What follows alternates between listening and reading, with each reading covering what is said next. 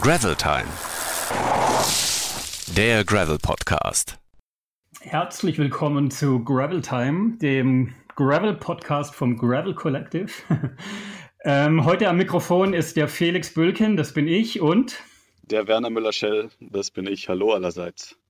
Genau, hallo allerseits. Wer sind wir? Wir sind das Gravel Collective. Wir machen zusammen das Gravel Bike Magazin. Da ist die zweite Ausgabe jetzt am Kiosk erhältlich. Das Gravel Collective findet ihr wo überall, Werner? Ähm, neben dem Magazin auf Instagram unter Gravel Collective Überraschung auf Facebook, auf YouTube und ähm, auch mit unserem Podcast hier Gravel Time. Und unser Ziel ist es, euch die Welt des Gravelbikens näher zu bringen. Und bei unserem Podcast laden wir euch deshalb regelmäßig Gäste ein. Und du erzählst jetzt, Felix, wen wir heute dabei haben. Genau, wir haben heute einen Top-Gast, würde ich sagen, nämlich den Stefan Geist. Der ist Erfinder des Gravel Fondo. Das ist der älteste, würde ich mal sagen, reden wir gleich drüber, der älteste Gravel-Event in Deutschland. Ähm, und Stefan ist Head of Brand Management bei Internet Stores. Und ich würde sagen, genau, Stefan, sag doch du mal kurz drei Sätze, wer du bist, was du machst. Hallo. Genau. Hallo Felix, vielen Dank für das Intro. Hallo Werner. Äh, auch danke nochmal, herzlichen Dank für die Einladung zu dem Podcast. Ich bin Stefan, ich bin 38 Jahre alt. Ich komme ursprünglich aus der Nähe von Frankfurt, aus einer ländlichen Region, so zwischen Spessart und Rhön. Ähm, bin selbst so im zwölften Lebensjahr mit Radsport im, im, so richtig im Vereinssinne äh, in Kontakt gekommen und seitdem eigentlich dem, dem Radfieber verfallen und das hat sich nicht geändert, seitdem ich zwölf Jahre alt bin. Äh, in der Zwischenzeit wurde mein, mein Hobby und meine Passion zu meinem Beruf und äh, in der Funktion, wie gesagt, Felix, du hast gesagt, Head of Brand Management bei Internet Stores in der Funktion bin ich unter anderem für Votec und auch Gravel Fondo verantwortlich gewesen und habe auch in 2016 das Gravel Fondo zum Leben erweckt. Die Idee gab es schon länger, aber dazu mehr später. Genau, dazu später mehr. Ähm, wir haben erstmal eine Aufwärmrunde zum Lockerwerden, zum Warmwerden. Sieben Fragen, 14 Antworten oder wie viele Antworten du auch auf der Pfanne hast. Ich fange mal direkt an. Du antwortest uns kurz und knackig. Äh, Stefan, Rennrad oder Mountainbike? Rennrad aktuell. Aktuell wesentlich mehr Rennrad. Okay, aber Mountainbike schon generell auch, oder? Mountainbike spielt bei mir auf jeden Fall eine Rolle. So habe ich in den Radsport bin ich in den Radsport eingestiegen. Ich habe äh, als kleiner Junge BMX-Strecken gebaut im Wald mit meinen Kumpels, wie so wie die meisten irgendwie angefangen haben. Und dann das erste äh, Mountainbike-Rennen war dann, wie ich vorher schon sagte, so mit zwölf Jahren. Und äh, das war der Einstieg in die Radsportwelt und dann kam Rennrad und äh, Cyclocross und alle Disziplinen, die man so sich denken kann, kam noch dazu. Aber äh, momentan mehr Rennrad ist bei mir aber total ausgewogen. Ich habe manchmal Phasen, wo ich liebe, Mountainbike zu fahren und manchmal Phasen, wo ich mehr Rennrad fahre. Und manchmal vielleicht Phasen, wo du auch Gravelbike fährst, aber, aber äh, dazu später. Wie, wie sieht es aus? Bist du eher alleine oder eher mit anderen unterwegs? Mm ich bin gerne mit anderen unterwegs, aber dadurch, dass irgendwie jeder seinen, seinen Terminkalender voll hat, ist es bei mir mittlerweile schon so, dass ich meistens alleine unterwegs bin, weil es einfach einfacher ist. Aber ich liebe es, äh, wenn, wenn ich die Möglichkeit habe, mit Freunden zusammenzufahren, dann nutze ich die Gelegenheit und versuche immer irgendwie so eine kleine Gruppe mit drei, vier Mann zu haben, wo wir dann äh, gemeinsam unterwegs sind, weil es einfach mehr Spaß macht. Stefan, dann kommen wir zur dritten Frage. Lenker mit oder ohne Flair? Ohne Flair. Ich bin da einfach ein bisschen klassisch unterwegs. Ich mag klassische Rennradlenker und deswegen ohne Flair.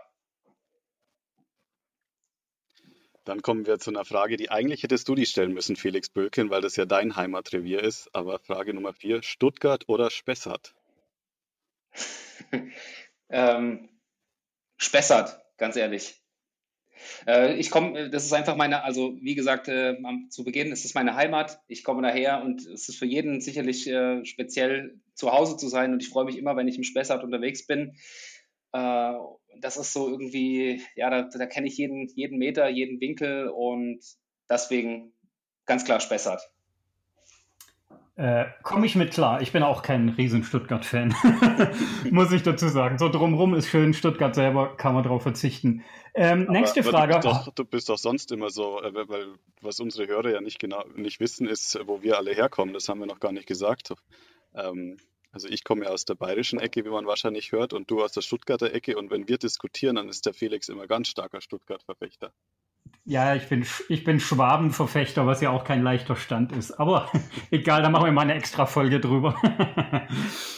ähm, nächste Frage an dich, Stefan. Hobby und Beruf. Hobby und Beruf ist Segen und Fluch zugleich. Manch, weil, weil einfach äh, die, die, die Arbeit fließt in das Hobby über, das Hobby fließt in die Arbeit über. Das ist manchmal nicht ganz so einfach zu trennen, wo fängt die Arbeit an und wo hört die Freizeit auf oder das Hobby auf. Und das macht es manchmal ein bisschen schwierig, äh, aber eigentlich gar nicht so sehr für mich selbst, eher für mein Umfeld. Äh, so die Freundin, die meckert dann schon gerne mal irgendwie am Wochenende so, hey, äh, warum jetzt da so lange wieder unterwegs und warum Fotos machen und das und das und das. Und deswegen äh, ist es für das Umfeld manchmal ein bisschen schwierig, aber trotzdem immer noch in einem angenehmen Rahmen. Und wenn ich unterwegs war mit dem Rad, auch wenn ich was für die Arbeit gemacht habe, zum Beispiel Fotos geschossen habe oder sowas, äh, bin ich nachher ausgeglichen und ähm, alle freuen sich darüber. Es ist, glaube ich, so ein Phänomen in der Radbranche, dass es klar auch halt ein Beruf ist und so. Mir geht es auch manchmal so, aber ganz ehrlich, wenn ich dann manchmal nach einem relativ komischen Tag oder bei dem Tag, wo ich dachte, das war jetzt irgendwie stressig alles und scheiß Fahrradbusiness, wenn ich dann bei der Bank am Schalter stehe und mir so ein Schalterbeamter entgegensteht in seinem Anzug, dann denke ich schon auch ehrlich gesagt, ich habe alles richtig gemacht. Muss man sich manchmal dran erinnern so. Also das wäre schon, das ist ein großer Segen auch, wie du gesagt hast, denke ich. Ne? Dass man auf jeden Fall, auf jeden Fall. Also das, mhm. Sonst hätte ich es auch nicht gemacht und äh, das ist ein, ein, richtiger, ein richtig cooler, coole Branche auf jeden Fall, um mhm. zu arbeiten. Ja. Ähm, kommen wir wieder zurück aufs, aufs Fahrrad. GPS-Gerät oder die gute alte Karte? Hm, ich liebe die gute alte Karte. Ich erinnere mich nämlich, wie ich als kleiner Junge so angefangen habe, Rad zu fahren und eine Karte vor mir liegen hatte und alles abgesteckt habe, wo ich hinfahren möchte. Ähm, fast schon so ein bisschen so im Explorer-Style.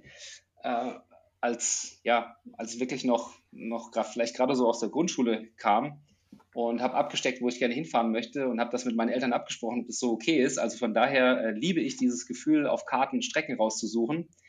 Aber der Komfort von GPS-Geräten ist natürlich unschlagbar und das hat einiges vereinfacht in den letzten Jahren und deswegen die Tendenz geht ein bisschen zu GPS. Letzte Frage, die geht schnell. Bier oder Kaffee? Kaffee. Ich, darf, ich kann, kann nicht so viel Bier trinken, ich vertrage kein Bier. Das ist ganz komisch. Ich bin, wer mich kennt, ich bin jetzt nicht so, so, so ein kleiner, äh, beziehungsweise leicht, leichter. Äh, ich bin eher ein bisschen stabil. Ähm, und man sieht mir das nicht an, aber wenn ich einen Radler getrunken habe, dann äh, kann es schon mal passieren, dass ich nicht mehr ganz gerade ausspreche. also, okay. es ist ein komisches Phänomen, aber ist so. Das heißt, du trinkst gerade kein Bier? Ich trinke ein alkoholfreies Radler. Okay, ich trinke auch alkoholfreies Bier heute. Tatsache. Gut, dann legen wir mal richtig ernsthaft los. Äh, es geht zur Sache. Ähm, Stefan, deine erste Begegnung mit dem Thema Gravelbike, wann war das denn? Wie war das? Wie bist du ja, zu der Puh. Sache gekommen? Da muss ich, da muss ich, glaube ich, ein bisschen mehr ausholen, weil ich kann das selbst gar nicht so genau definieren, wann denn die, dieser Berührungspunkt war. Ich habe euch vorher gesagt, ich habe so mit zwölf Jahren angefangen, Radsport richtig ernsthaft zu betreiben. Dazu hat dann auch Cyclocross irgendwann gehört und ich habe eigentlich immer das Cyclocross-Rad hat mir immer super viel Spaß gemacht, damit halt auch nicht nur eine Stunde äh, Rennkurs zu fahren, sondern auch im Training damit unterwegs zu sein. Und habe damals das schon oft gegen mein Mountainbike eingetauscht oder auch gegen mein Rennrad und bin mit dem Crosser durch den Wald gefahren. Also das gibt es bestimmt ganz, ganz viele, die das so gemacht haben. Mir hat einfach immer die Dynamik an dem Crosser, hat mich immer fasziniert und ich fand es einfach immer nochmal besonderer mit dem Crosser über äh, Schotterpisten zu donnern. Und das hat nochmal ein ganz anderes Gefühl gehabt wie mit dem Mountainbike.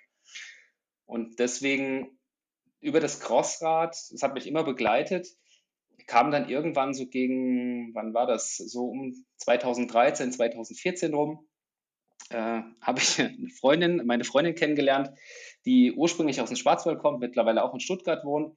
Und ich habe öfters mal Touren gemacht von Stuttgart in den Schwarzwald, in den Nordschwarzwald Richtung Hornisgrinde. Ähm, die einen oder anderen werden das vielleicht kennen. Und es ist der höchste Berg im Nordschwarzwald. Und ich habe dann lange Touren gemacht, so um die 150 Kilometer von Stuttgart aus dahin und habe irgendwie gemerkt, ah, mit dem Rennrad ist es irgendwie nicht so, nicht so ideal, weil es gibt so viele super schöne Straßen, wo man gerne reinfahren möchte, wo man nicht weiß, wie sie, wie sie enden, wie sie weitergehen, äh, ob man nicht irgendwann äh, ans Limit kommt mit dem Rennrad. Und habe dann angefangen, so am Rennrad rumzutunen und habe breitere Reifen drauf gemacht. Und dann dachte ich mir, hey, eigentlich wäre es wieder Zeit, den, den Crosser dafür zu nehmen. Und so kam das ganze Thema irgendwie für mich, wurde es dann für mich persönlich spannend. Und ja, es, das war so, glaube ich, 2014 muss es ungefähr gewesen sein, dass ich nochmal ähm, mehr und längere Strecken auf dem Rennrad zurückgelegt habe und dann auch wieder auch zum Crossrad gegriffen habe und mir dann überlegt habe, das wäre doch eigentlich was, wo man auch mal ein Produkt draus machen könnte. Also, weil wenn jemand sich einen Crosser kauft, dann äh, machen die meisten vielleicht ein bisschen Vorbau hoch, also Spacer-Türmchen drunter, äh, weg von der, der rennmäßigen Geometrie und ja, das, so, so war eigentlich für mich das Gravelbike geboren oder die Idee zu dem Gravelbike geboren, die natürlich nah am Crosser war, aber da ging es für mich los. Also kurze Antwort, 2014 war so der für mich so der, der, der Schlüsselmoment für das Gravelbike. Genau. Da da muss ich dann muss ich direkt einhaken, weil ähm, der Gravel Fondo ist eines der ältesten Gravel-Events Deutschlands und wenn ich jetzt richtig recherchiert habe, war 2016 die erste Austragung. Genau, das stimmt. Oder ja, 20, richtig. 2016, ja. 2016, 2016 im Oktober das heißt, war das. von deiner ersten, deiner ersten Berührung mit dem Thema Gravel bis zum äh, Event äh, war es dann gar nicht so lange.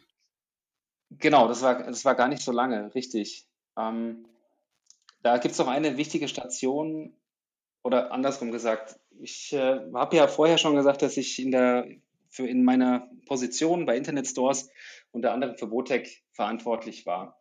Und ich habe dann diese Idee, die ich eben gerade euch geschildert habe, die habe ich einfach mal mit dem Produktmanager geteilt, die haben uns darüber ausgetauscht und wir haben gesagt, hey, das ist eigentlich äh, total cool und es macht total Sinn, so ein Rad. Also sprich, ein Cyclocross-Rad, was nicht für Cyclocross-Rennen gemacht ist, aber was äh, ja für breite, ein Rennrad mit breiten Reifen äh, im Wesentlichen. Und äh, so kam es, dass wir in ja die Idee ging, haben wir diskutiert Ende 2014 und dann kamen wir auch als einer der ersten deutschen Hersteller mit Votec mit dem Gravelbike auf den Markt. Und das war dann der Moment, wo ich gesagt habe, ähm, ja, wir müssen diese Idee von Gravelbiken dem den Radfahrern irgendwie näher bringen. Und so ist dann die Idee zu dem Gravel Fondo Event entstanden. Und das ist der Grund, warum 2014 das so die ersten Überlegungen dazu stattgefunden haben und dann 2016, das zwei Jahre später dann das Event kam. Das hing zusammen mit dem Launch von dem Gravelbike von Votec und äh, war, ja, hat, hat dafür einfach also das sollte eigentlich das Gravelbike promoten und diese ganze Sportart ein bisschen mit nach vorne bringen. Und das haben wir definitiv auch geschafft. Also wie ihr sagt, das ist das älteste Gravel-Event. Ich glaube, es gab schon hier und da klein, ganz, ganz kleine äh, Gravel-Events, die auch stattgefunden haben, aber so professionell organisiert, wie wir das gemacht haben und das auch Gravel Fondo genannt haben, gab es vorher keinen. Und, er, ja. Erzähl doch mal kurz, wie genau das Gravel Fondo aussieht, für die, die es nicht kennen, und auch also gerade so die Anfänge. Wie viele Leute haben denn beim ersten Mal mitgemacht? Aber auch sonst so, was, um was geht es beim Gravel Fondo? Ja, um was geht's? Es geht darum, den, den äh, Teilnehmern irgendwie die Faszination von Gravelbike nahezubringen und ähm, ja die Regionen, in denen wir sind, nahezubringen und Momente zu genießen. Also ich glaube, ich habe mal irgendwo in einem anderen Interview gesagt, äh, ich wollte mit dem Gravel, Gravel Fondo ein Format schaffen, bei dem ich die, die Leute animieren wollte, sich Zeit zu nehmen, weil das ist halt das, was bei Rennen und äh, anderen Events, die es halt so gibt, äh, meistens nicht der Fall ist. Du hast keine Zeit, du willst eigentlich der Schnellste sein und äh, du hast keine Zeit, an, an, einem Ausblick irgendwo anzuhalten und ein Foto zu machen. Und genau darum ging es. Ich wollte eine lange Strecke fahren. Ich wollte mit, meinen, mit den Teilnehmern äh, gerne die Faszination von, von äh, einer Region teilen. Also für mich ist die Region immer ein zentrales, wichtiges Element von dem Event die, die Region und die Strecken sind der Star eigentlich und die sollen auch zelebriert werden. Und die Routen, die ich im ersten Jahr gewählt habe, waren so zwischen 80 äh, und 110 Kilometern. Und auf dieser Route habe ich bewusst diese, diese Plätze eingerichtet, wo ich gesagt habe, ähm, es gibt eine Verpflegungsstation und auf diese Verpflegungsstation animiere ich die Leute, sich einen Kaffee zu nehmen und anzuhalten und sich hinzusetzen und vielleicht eine Aussicht zu genießen. Und äh, das war was, was besonders war. Und das gab es zu der Zeit eigentlich noch nicht. Ähm, und jetzt, jetzt denkt man vielleicht irgendwie, es geht nur darum, irgendwie äh, langsam durch die Gegend zu fahren und äh, dann, dann äh, die, die Aussichten zu genießen. Es gibt da noch ein anderes Element, das waren Segmente. Wir haben auf der Strecke Segmente eingebaut und so ist es quasi so wie wir die auf Tour deinen Kumpels auch mal in die, in die Rippen boxt, äh, mit denen du unterwegs bist und sagst so, hey, komm, hier Ortsschild-Sprint oder der nächste Berg ziehen wir mal richtig an. Genau diesen Moment haben wir halt auch im Gravel Fondo repliziert und auch in das Event reingetragen und haben mit äh, Strava Segmente ge gebaut, um da sich mit den anderen zu messen. Aber dann zwischen diesen Segmenten gibt es wieder einfach Überführungsetappen oder Überführungsteile äh, äh, der Strecke, wo wir keine Zeitmessung machen. Und das war so das, das Besondere am Gravel Fondo und ist weiterhin auch das Besondere am Gravel Fondo. Und äh, diese, die Verpflegungsstationen, um diesen Ruhmoment zu zelebrieren, sind immer, immer noch ein wichtiges Element von Gravel Fondo. Also wir haben nicht äh, irgendwo eine, ähm, ja, nur ein 50-Liter-Kanister mit Wasser stehen, wo man sich schnell was rauszieht und weiterfährt, sondern wir haben wirklich äh, tolles Essen, eine super Verpflegung und auch meistens an Locations, die besonders gewählt sind. Ein besonderer Ausblick oder ein besonderer Bauernhof oder also es gibt meistens an jeder Verpflegungsstation ein Highlight, was dazu animiert, sich hinzusetzen und Zeit zu nehmen Aha. und über die Strecke zu diskutieren. Also könnte man sagen, ist es ein Wohlfühlwettkampf? das ist, äh, es ist sehr schön gesagt, ja, äh, genau. Es ist ein Wohlfühlwettkampf. Richtig. Und wie kam das so an am Anfang? Also gerade wo du die erste Austragung gemacht hast. Also erstmal, wie viele Leute sind denn da mitgefahren? Weißt du das noch ja, so grob? 80, ja, ganz grob. Es waren zwischen 80 und 100 Teilnehmern. Wir hatten das erste Event im Südschwarzwald in der Nähe von Freiburg gemacht, äh, in der Nähe von Tottenau, kennt vielleicht der eine oder andere. Und es waren 80 bis 100 Teilnehmer dabei, äh, zwei Tage. Und äh, ja, das Coole war an dem, an dem Event, dass wir am Sonntag mittags, das Wetter war bombastisch. Wir haben das Event im Oktober gemacht. Wir haben schon, äh, wir haben die Luft angehalten, ob das überhaupt stattfinden kann, weil die Woche davor hat es auf dem Feldberg geschneit. Und äh, am Samstagmorgen vor dem Event war, ich habe aus dem Fenster rausgeschaut, es war mein erstes Event, was ich jemals so selbst organisiert habe. Ähm, äh, hat mein Herz auch ein bisschen zum, zum, bis zum Hals geschlagen. Ich war auch auf jeden Fall aufgeregt und habe morgens aus dem Fenster geschaut, alles nebelig, äh, leichter Nieselregen. Und ich dachte, wow, äh, keine guten Vorzeichen. Ähm, obwohl natürlich das Wetter passt zu, zu Gravelbiken. Die, sind, die Gravelbiker sind ein bisschen äh, härter als, äh, als die, die, oder ich darf ich jetzt nichts Falsches sagen. Ähm, das ich wollte gerade sagen, härter als wer eigentlich? Härter als, ja, ich wollte wollt gerade sagen, härter als Rennradfahrer, das ist aber vielleicht falsch, äh, das möchte ich so gar nicht sagen. Nicht härter als Rennradfahrer, aber sie sind ein bisschen ähm, gutmütiger zu schlechtem Wetter äh, eingestellt, würde ich mal behaupten, weil es angenehmer ist, im Gelände auf, äh, bei schlechtem Wetter zu fahren als auf der Straße. Und äh, dann war es aber so, wir haben in den ersten Anstieg hochgefahren und waren dann so, hatten den Feldberg in Sichtweite und dann hat der Himmel aufgerissen und es war ein bombastischer, so ein bombastisches Oktoberwochenende mit Sonnenschein. Und Sonntagmittag haben wir alle in T-Shirt äh, im Ziel gesessen. Und das Coolste war dann halt wirklich, dass die Teilnehmer gesagt haben, hey Stefan, können wir noch einen Tag länger bleiben? und äh, das war halt genau der Moment, wo ich gesagt habe, ähm, Strike, das war genau das, was ich erreichen wollte. Ich wollte, dass sich die Leute Zeit nehmen und wie es, wie wir es alle kennen, irgendwie nach den meisten üblichen Events, äh, nach, kommst ins Ziel, duschst dich und äh, dann springst ins Auto und fährst nach Hause. Und das war halt genau das Gegenteil. Also, dass wir wirklich alle, nahezu alle Teilnehmer saßen am Sonntagmittag da, haben die Sonne genossen, hatten ein Bier in der Hand oder einen Kaffee in der Hand. Und äh, wir haben alle noch über die Strecke philosophiert, über Graveln an sich und ja, das war, das war echt einmalig. Und das war dann auch der Punkt, wo wir gesagt haben, das müssen wir jetzt regelmäßig machen, weil zu Beginn war es eigentlich nur für ein Jahr oder eine Ausgabe geplant. Okay, äh, und seitdem, oh, Werner, du bitte. ähm, ja, jetzt, jetzt, wir hatten ja vorher schon gesagt, dass es äh, dieses Jahr sollte eigentlich die fünfte Ausgabe sein. Ähm, das Event hat sich dann natürlich auch super entwickelt, weil es wahrscheinlich diese beiden Elemente aus Wohlfühl-Wettkampf, wie wir es gerade genannt haben, und äh, Spaß und gleichzeitig sportlicher Anstrengung äh, und diesem typischen Gravel-Flair verbunden hat. Ähm, wie, ich meine, du hast gesagt, 80 Teilnehmer bei der ersten Ausgabe, wie ging es dann weiter? Genau, es ging weiter wir hatten dann in den Medien ganz gute Artikel bekommen und es hat sich so langsam im, im Insiderkreis ein bisschen rumgesprochen, das Event. Wir hatten damals kein Riesenbudget oder eigentlich gar kein Budget, um das Event jetzt äh, riesig zu bewerben und es war auch nie unser Ziel, da 1000 Teilnehmer zu, hinzubekommen. Äh, das ist auch noch ein, ein wichtiges Element. Wir, wir brauchen immer schöne Locations, wo das Ganze stattfindet und je mehr Teilnehmer du hast, desto schwieriger wird die Auswahl, eine Location zu finden, wo du auch wirklich Menschen unterbringen kannst und versammeln kannst. Deswegen war unser Limit immer schon so um die 250 bis 300 angesetzt, weil danach wird es halt echt sehr, sehr schwierig. Ähm, und es hat sich aber dann so entwickelt, dass wir dann im zweiten Jahr waren es schon um die 180, im dritten Jahr waren es dann das Limit 250 und äh, dann ja letztes Jahr drei, 300 äh, Teilnehmer.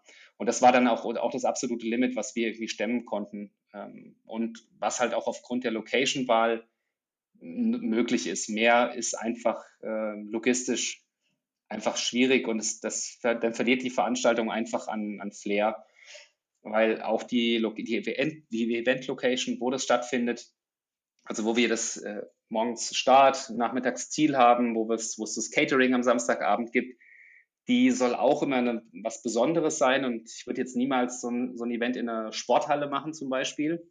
Ähm, und deswegen ist halt einfach die, die Zahl bei 300 so, das ist eine realistische Zahl, was, was Sinn macht, wo man dann noch was, eine schöne Location findet in Deutschland. Aber das heißt, genau. du musst schon auch so ein Event ganz klassisch anmelden an dem Ort, wo ihr es macht und die Strecken auch freigeben lassen oder wie läuft sowas? Ja, genau.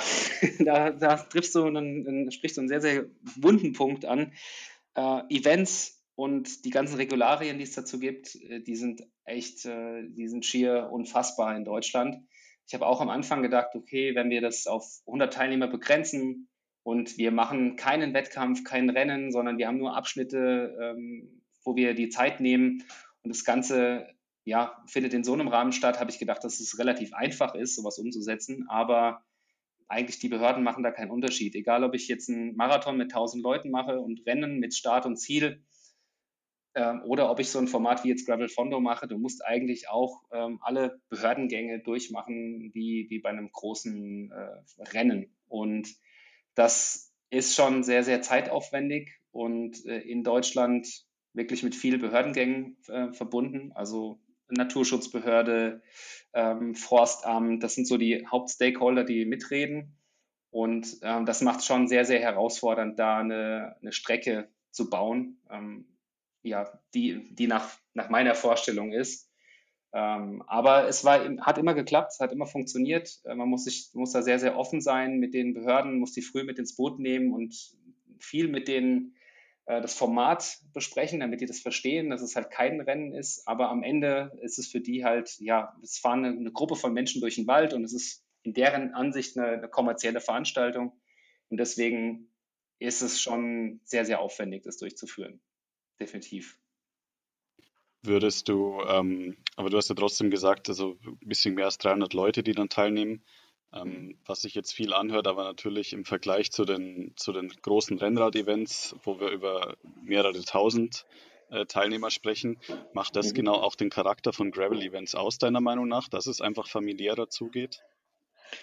Definitiv. Das ist jedes Mal das Feedback von den Teilnehmern. Das ist, äh, die freuen sich jedes Mal und sagen, ja, ich habe letztes Jahr hier jemanden kennengelernt, der war jetzt dieses Jahr auch wieder dabei. Also es ist so eine richtige Community entstanden. Und ich glaube, das wäre halt viel anonymer, wenn man 1000, 2000, 3000, 5000 Teilnehmer hätte. Und äh, definitiv ist das ein, ein, Aspekt, den ich immer unterstreichen wollte und der sollte mitschwingen. Es sollte einfach ein, ein Ride mit Freunden sein ähm, und ja, trotzdem eine sportliche Herausforderung.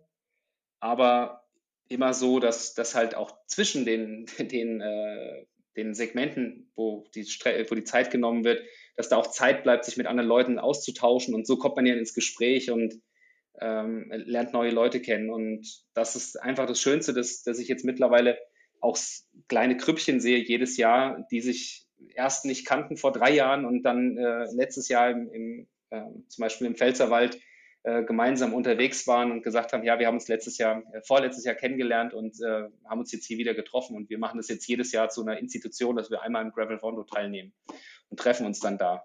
Also das ist ein ganz, ganz wichtiger Aspekt von dem Event und das macht auch Gravelbiken an sich aus. Diese ja, Verbindung von, von Freunden und nicht gegeneinander, sondern miteinander.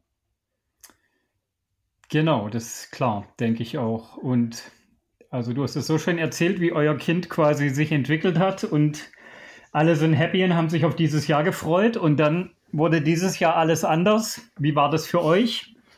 Habt ihr, wie lange habt ihr gedacht, oh, wir können das doch durchziehen? Oder habt ihr, ja, erzähl mal so, wie das aus eurer ja. Sicht war. Ja, als, es, als, das Ganze, als das Ganze losging äh, mit, mit Covid, haben wir, hat, hat irgendwie keiner gedacht, dass es äh, bis, oder von unserem Team hat jetzt keiner gedacht, dass es wirklich noch bis, den, bis im Herbst noch, ja, sich quasi nichts ändert. Ähm, wir haben immer gehofft, dass es äh, irgendwann im Sommer sich vielleicht erledigt hat.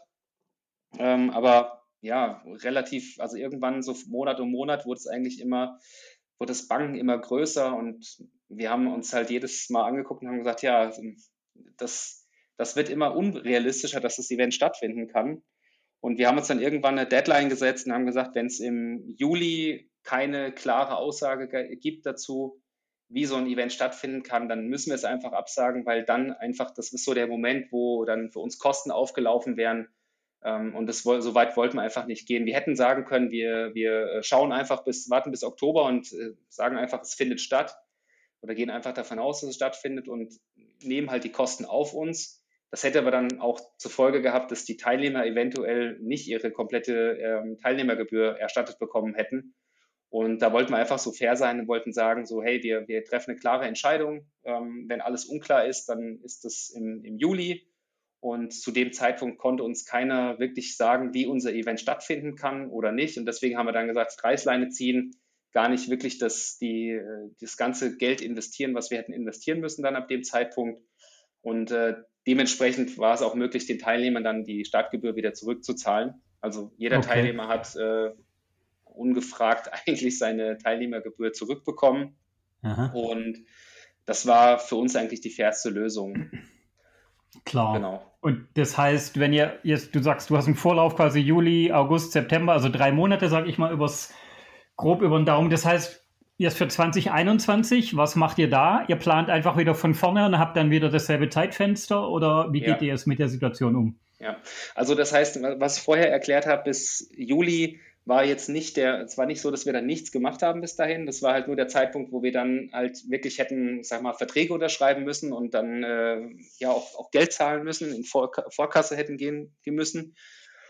Und äh, es ist natürlich vorher auch was passiert. Und äh, wir planen jetzt auch das nächste Jahr. Allerdings sind wir jetzt ganz am Anfang und wir müssen natürlich überlegen, wie wir damit umgehen. Und äh, genauso wie ich jetzt, wie ich sagte eben, letztes Jahr im März haben wir gedacht, das ist im Sommer vorbei. Ähm, wenn ich da jetzt dran zurückdenke, dann muss ich jetzt auch mir sagen, naja, jetzt ist Oktober oder beziehungsweise November und wenn ich jetzt davon einfach davon ausgehe, dass im Sommer alles vorbei ist, ich weiß es nicht. Das, das kann uns keiner sagen und deswegen müssen wir, glaube ich, vorsichtig sein und jetzt einfach noch äh, in Alternativen denken und überlegen, was können wir machen, wenn das große Event nicht stattfinden kann. Also das ist definitiv, wir fokussieren uns jetzt gerade eher darauf, was können wir machen, um, ähm, ja, um mit der Situation dann umzugehen, wenn wir wieder erfahren, dass wir kein großes Event machen können für zwei Tage mit 300 Leuten. Äh, das heißt also, kurze Antwort, wir überlegen uns Alternativformate für das Gravel Fondo für nächstes Jahr. Das heißt nicht, dass es nicht auch eine große Veranstaltung geben kann, aber es wird vielleicht mehr Alternativformate geben. Mhm. Lass, also uns, die, äh, lass uns ja. Ja. Nee, äh, geh, Werner. lass, uns, lass uns doch kurz über diese Alternativformate reden, weil ich persönlich fand das eine äh, sehr spannende Entwicklung, was dieses Jahr passiert ist. Also. Erst waren ja, äh, gab es viele Event-Absagen und dann haben sich nach und nach haben sich so alternative Formate her herauskristallisiert. Ähm, vor allem Formate, wo die Leute dann alleine ähm, Strecken gefahren sind, äh, die dann online verglichen wurden. Ähm, es gab digitale Gravel-Events, ähm, wie, wie beurteilst du diese Entwicklung oder wie, wie, wie siehst du so diesen, diesen Trend? Mhm.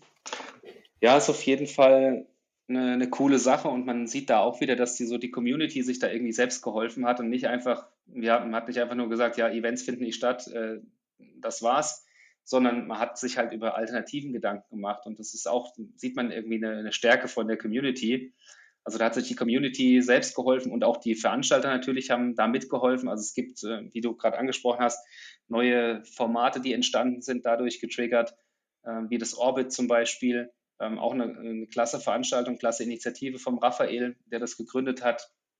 Ähm, wir haben auch selbst dann gesagt, wir wollen nicht einfach nichts machen, sondern wir haben dann unsere Teilnehmer, die angemeldet waren, dazu animiert, an dem Wochenende auch zu fahren, äh, fahren zu gehen, die Strecken mit uns zu teilen. Und wir selbst waren in einer ganz kleinen Gruppe unterwegs auf den Original Gravel Fondo Strecken von dem Jahr, hatten abends eine kleine Instagram Live Session und haben auch die Leute dazu animiert, einfach selbst ähm, in, auf den Originalstrecken unterwegs zu sein und zu fahren. Und an dem Tag, als wir die die Strecke in Angriff genommen haben, waren auch parallel zwei Gruppen unterwegs, die wir jetzt getroffen haben. Und das hat mich halt auch gefreut, dass jetzt da wirklich in Pfälzerwald Menschen gekommen sind, die äh, der, eine Gruppe aus äh, Berlin, eine Gruppe aus Frankfurt, ähm, die, die sich da getroffen haben und gesagt haben, wir, wir wollen einfach fahren gehen zusammen. Es war letztes Jahr so cool und das wollen wir uns nicht nehmen lassen. Ähm, wir fahren halt einfach irgendwann los, alleine in unserer Gruppe und äh, sind damit quasi Corona-konform. Und äh, das, das war richtig cool äh, zu sehen. Und das, ist, hat, das hat uns nochmal daran bestärkt, dass es Alternativformate gibt, dass die gut sind, dass die auch Spaß machen. Und deswegen überlegen wir halt jetzt, wie das Ganze aussehen kann für nächstes Jahr. Ähm, definitiv, was das Feedback, was wir dann, dann hatten, als wir entschieden hatten, ähm, das quasi für jeden persönlich zu machen. Wir haben alle unsere Strecken geteilt, die wir die letzten vier, seit 2016 gemacht haben fürs Gravel Fondo. Und da gab es super viel Feedback von der Community, die dann gefragt haben, ähm, ob ja, wie die, wie die Streckenprofile sind, wie die Beschaffenheiten sind, äh, die dann auch gesagt haben, hey, bei mir gibt es auch eine coole Strecke, die ich gerne mit euch teilen würde. Und man sieht halt, dass die Community gerne da was dazu beitragen möchte. Und das ist ein, ist ein cooles Ding. Und ist eine super Entwicklung auf jeden Fall, dass man da gemeinsam trotzdem was auf die Beine stellt, auch wenn es nicht in der Form möglich ist, wie es früher möglich war. Denkst du, das könnte sogar in gewisser Weise so diese Klasse, also mal andersrum, diese klassischen Events mit vielen Teilnehmern ist ja quasi nur geklaut eben. Der Werner hat es ja schon gesagt, Rennrad macht es mit Tausenden seit Jahren und bei Mountainbike ja. gibt es die Marathons. Kannst du dir vorstellen, dass dieses Format, dass die Leute vielleicht gar nicht so viel in Riesengruppen, sondern wirklich, dass man es mehr halt teilt und mit, mit seinen Kumpels sowas fährt, dass das die Zukunft sein könnte und so klassische Events sogar ein bisschen ablösen könnte, jetzt im Gravel-Bereich? Ja, ja, das ist die Richtung, in die wir denken. Und äh, okay. das ist ja auch die, die Praxis, wie wir das Event immer sehen. Also du siehst ja, wir haben auch bei uns ist das Format so, dass wir morgens, es gibt keinen Startschuss. Also es ist nicht so, dass wir alle 300 Mann stehen an der Startlinie und dann peng, geht's, es geht los, sondern wir machen schon immer einen Start in Gruppen. Das hat auch rechtliche Gründe, dass man eher in kleinere Gruppen unterwegs ist. Das macht es rechtlich ein bisschen einfacher. Ähm, und das war sowieso was, was ich, was man immer gesehen hat. Es bilden sich Gruppen. Die Gruppen sind immer so zwischen acht und 20 Mann stark maximal. Und äh, ja, jetzt sind die halt alle an diesem einen Tag unterwegs, aber vielleicht findet man ja auch eine Möglichkeit, dass diese kleinen Gruppen halt über das ganze Jahr verteilt auf den Strecken unterwegs sind und sich da treffen. Und da muss man quasi, also ich mein Gefühl ist, dass man den, äh, diesen Menschen, Teilnehmern, Gruppen, äh, dass man denen eine Plattform bieten muss, wo sie das vielleicht ein bisschen zelebrieren können, wo sie sich treffen können, wo man sie animieren kann dazu, diese, die, den Ride an, äh, ja, sich vorzunehmen. Und ich glaube, darin, da wird es auf jeden Fall hingehen und es wird sich wahrscheinlich etablieren, so ein Format, egal was jetzt passiert. Und ob das jetzt große Events ablöst komplett, weiß ich nicht.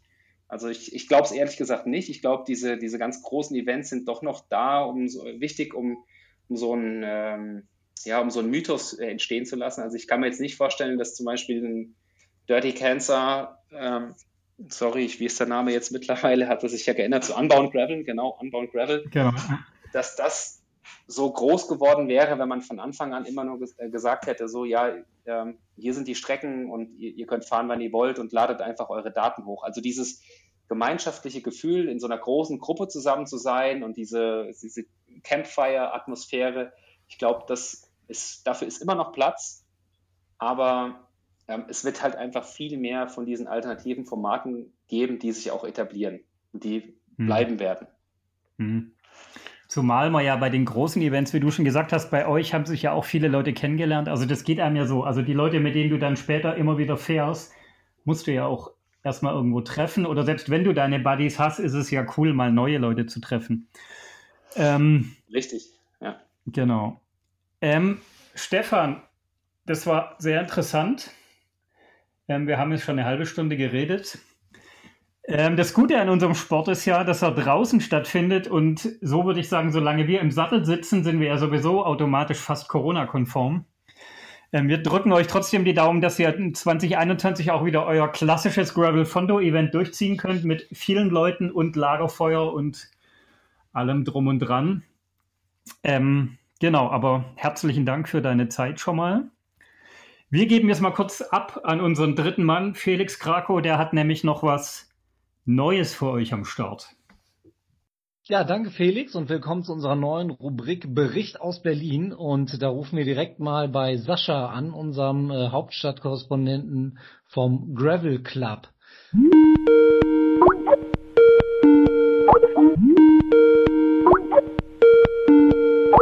Hallo, Sascha hier?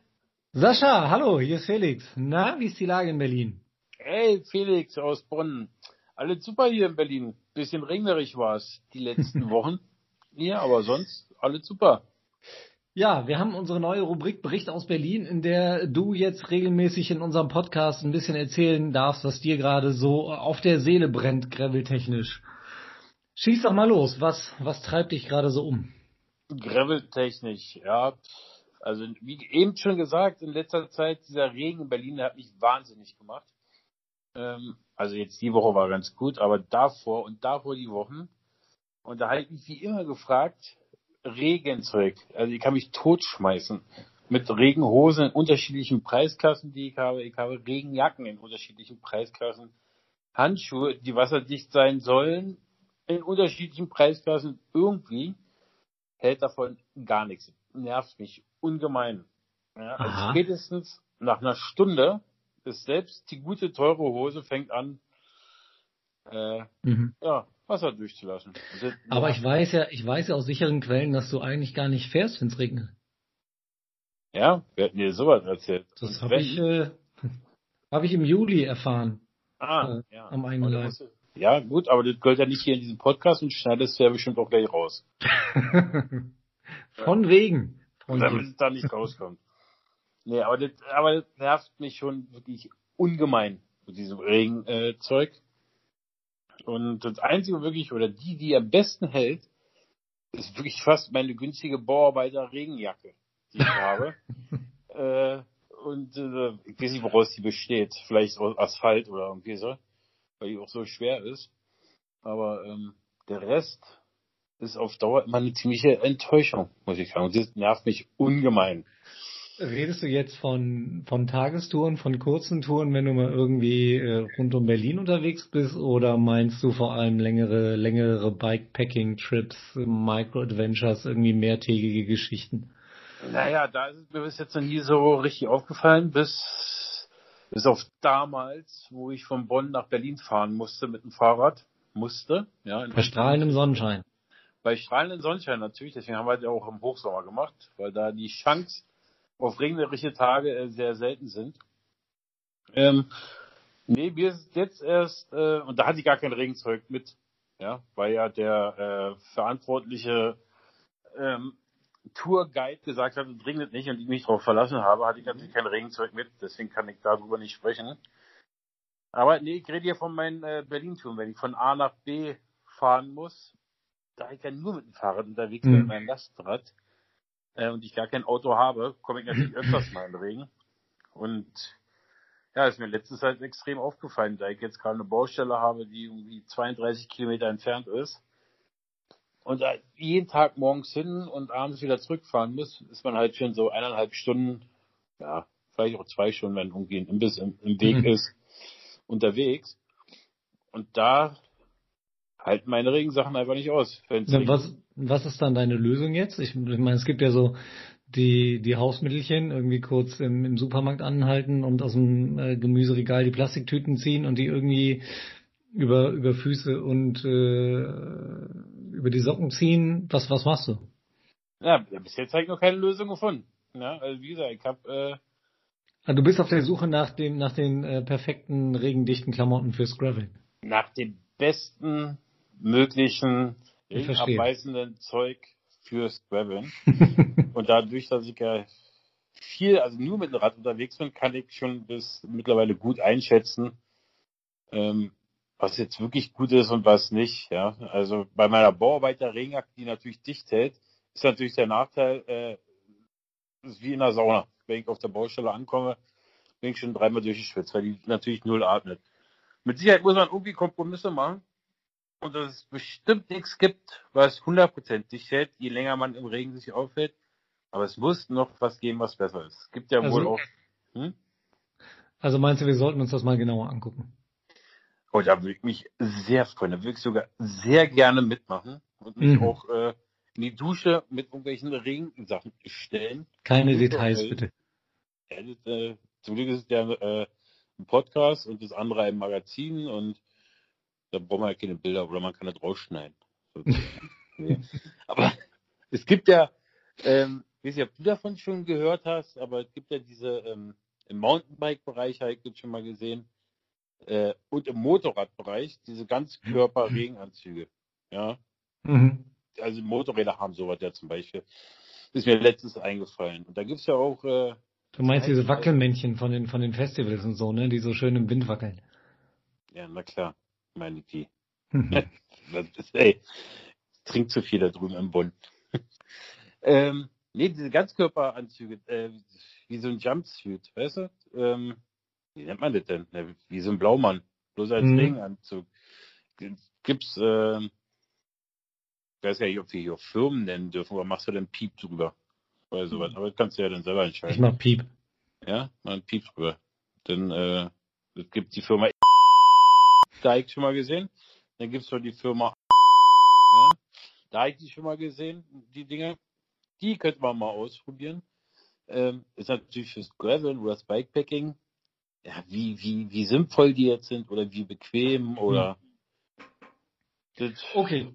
Weiß ich nicht. Ich, ich, ich habe verstanden. Wir gucken uns das mal an und äh, berichten drüber. Und wer jetzt hier zuhört und denkt, hey, das äh, Problem kenne ich und ich habe die perfekte Lösung oder eben auch nicht, ähm, schreibt uns gerne, schreibt uns unten in die Kommentare, schreibt uns auf unseren äh, Social-Kanälen, auf Instagram, auf Facebook. Äh, oder schickt uns eine Brieftaube rüber, alles kann, gar kein Problem und dann äh, gucken wir uns das mal an. Sascha, ich danke dir. Ja, super, danke dir. Wünsche dir äh, noch einen schönen Tag in Berlin und gebe zurück ins Studio zu Felix und Werner. Bye bye. Danke Felix und Sascha. Wir sind wieder zurück bei Stefan und dem anderen Felix und damit auch am Ende unseres äh, Podcasts angelangt. Stefan hat, hat mich gefreut, dass du da warst. Danke auch, danke für die Einladung. Ähm, ich habe mich auch gefreut und es war echt äh, cool, mit euch zu reden. Ähm, vor allem noch eine kleine Anekdote. Felix hat äh, früh von dem Thema Gravel mit mir äh, erfahren und wir haben, haben uns da darüber ausgetauscht.